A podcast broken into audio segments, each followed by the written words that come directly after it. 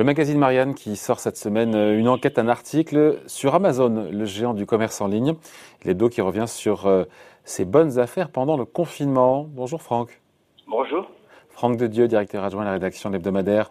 Votre message, en creux je résume, hein, c'est que les profits d'Amazon ne se logent pas seulement dans les commandes qu'on passe tous euh, en ligne, mais aussi dans des domaines qui sont cachés. Et là, j'ai envie de vous dire, mais Amazon, c'est une boîte qui est cotée, qui est cotée en bourse, donc il n'y a rien de caché en principe.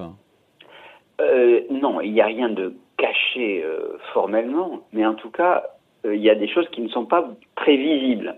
Et nos, nos, deux journalistes, Alexandra Saviana et Mathias Tepo, ont, ont listé ces formes de business qui finalement euh, relève d'une forme d'opportunisme de, sanitaire, on peut le dire. Je vais vous donner l'exemple de la loi climat. Vous allez dire, c'est quoi le, la relation entre la loi climat... C'est quoi le rapport avec la choucroute? Voilà, quel est le rapport avec la choucroute? Effectivement. Et je vais vous répondre, vous avez qu'à relire, cher David, l'article 52 du projet de loi. Plus sérieusement, cet article-là, il compte instaurer un principe général d'interdiction euh, de, de, création de nouvelles surfaces commerciales euh, c'est la fameuse le principe de l'artificialisation. Donc interdiction de création de nouvelles surfaces commerciales sur des terres agricoles ou naturelles.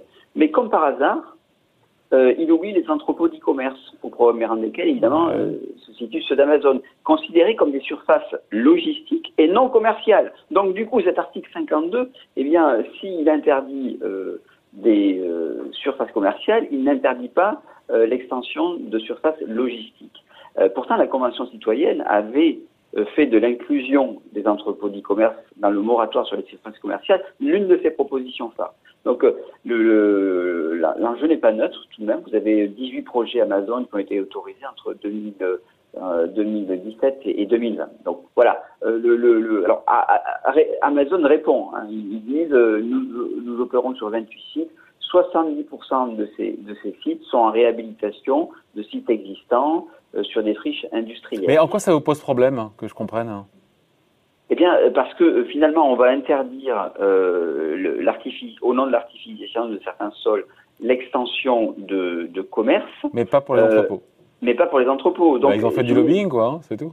Ben, ils ont fait des lobbying, voilà. Ben, oui, mais sauf qu'on n'en parle pas. Et cette, cette loi-là, de fait, euh, elle, elle, elle, en défavorisant des, des pans entiers de l'économie, favorise aussi ceux qui ne sont pas concernés euh, par, par, euh, par, par, la loi. Mais justement, on, parlait de, de, de friche industrielle, de, de, de, de désindustrialisation. Amazon sait aussi flairer la bonne affaire.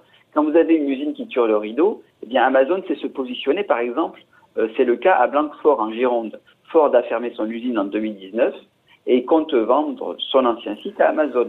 Donc parfois Amazon s'implante à côté, ou même à la place, mais parfois à côté d'un groupe mal en point qui est prêt à embaucher euh, les licenciés. Euh, Franck, Franck je vous apprécie, mais là je vous suis plus. C'est-à-dire qu'en fait, vous allez reprocher à Amazon d'embaucher des chômeurs. Alors, là, moi, vous m'avez perdu là.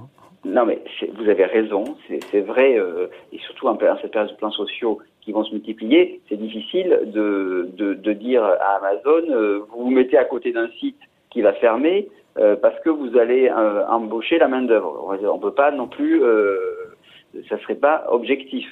Sauf que d'un point de vue microéconomique, vous avez tout, à fait raison. D'un point de vue macroéconomique, c'est quand même préoccupant. Pourquoi? Parce que cette désindustrialisation au profit d'une anthropoisation, j'allais dire, si vous me permettez ce néologisme, eh bien, ce n'est jamais bon pour les salaires, d'une part, euh, parce qu'ils ne sont pas toujours réembauchés au même salaire, et puis aussi, plus généralement, pour le, les gains, les potentiels de productivité. Les économistes appellent ça la capacité d'entraînement. Ben, pour la recherche et la qualification de l'emploi, l'industrie, c'est beaucoup mieux, c'est mieux placé que les services dans le domaine, dans ce domaine-là. Donc, euh, euh, il ne s'agit pas de.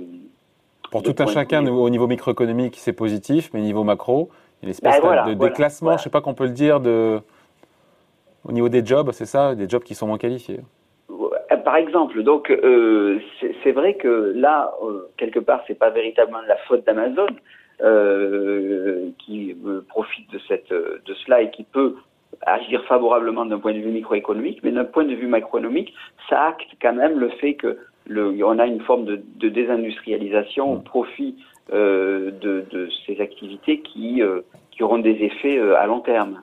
Je n'ai pas tout compris en vous lisant. Vous dites que cette semaine, dans, votre enquête, qu'il y a un problème aussi de souveraineté numérique, c'est-à-dire hein alors là, c'est une autre, c'est un autre sujet, euh, puisqu'on a passé en revue des sujets sur euh, euh, les friches industrielles dont on parlait, cette, cette fameuse loi climat qui finalement, je dirais, une opportunité pour, Amazon. Il y a aussi autre chose, c'est la question des données économiques qui, qui préoccupe. Par exemple, on a interviewé une sénatrice UDI, Nathalie Boulet. Hein, donc, en juillet 2020, la banque BPI France a confié à Amazon, Amazon filiale Web Services, euh, l'hébergement de données financières des entreprises qui ont souscrit un prêt garanti par l'État.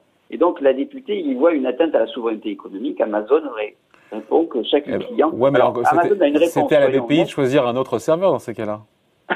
Effectivement, vous avez raison. C'est-à-dire qu'effectivement, on peut, c'est, la BPI a sa responsabilité. Amazon répond que chaque client peut chiffrer ses données et garder le contrôle sur les clés de, de, de déchiffrement. Mais là où vous avez raison, c'est que effectivement, euh, euh, dans cette histoire, il y, a, il y a Amazon qui sait, je dirais, euh, faire du business. Bon, mais après tout, c'est la loi du genre, mais il y a surtout l'État et les pouvoirs publics. Euh, le géant américain euh, n'a pas fait un coup d'État. Hein. Ils sont pas, euh, ils ont fait du lobbying, mais enfin, ils n'ont pas fait un coup d'État. Ce sont les pouvoirs publics qui ont créé ces conditions. La loi climat est un exemple. L'histoire des hébergements des données aussi. Et, euh, et, et, et, puis, il y a aussi cette histoire sur le plan des programmes. Amazon a lancé en septembre 2000 un programme pilote pour sensibiliser 50 000 jeunes aux opportunités du numérique, pour les aider à faire carrière dans l'informatique. Très bien. Le groupe a des relations avec des associations qui travaillent avec des établissements scolaires.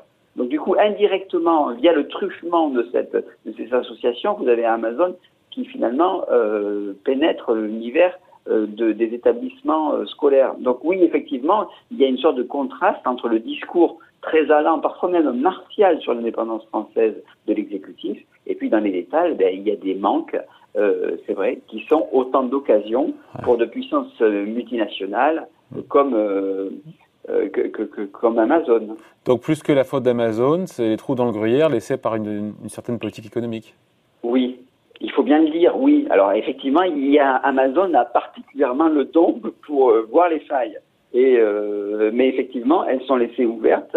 il y a des trous dans le gruyère qui sont qui sont euh, qui sont laissés béants par par les pouvoirs publics. Et effectivement, ben, ça choque beaucoup les petits commerçants parce que eux ben, se retrouvent finalement avec beaucoup de, beaucoup d'interdictions, beaucoup de verrous euh, sanitaires dont on pourrait parler s'ils sont légitimes ou pas, ils le sont tout de même pour, pour la, la, la, santé euh, publique, mais euh, ça crée une forme d'agacement euh, politique et social qui tout de même est un peu en contradiction avec les envolées lyriques sur l'indépendance, la souveraineté, la, la réindustrialisation, les relocalisations, le Made in France. Bon voilà, ce business invisible d'Amazon, c'est à lire cette semaine dans le magazine Marianne. Merci beaucoup Franck. Merci beaucoup David. Directeur adjoint de la rédaction hebdomadaire. Bye.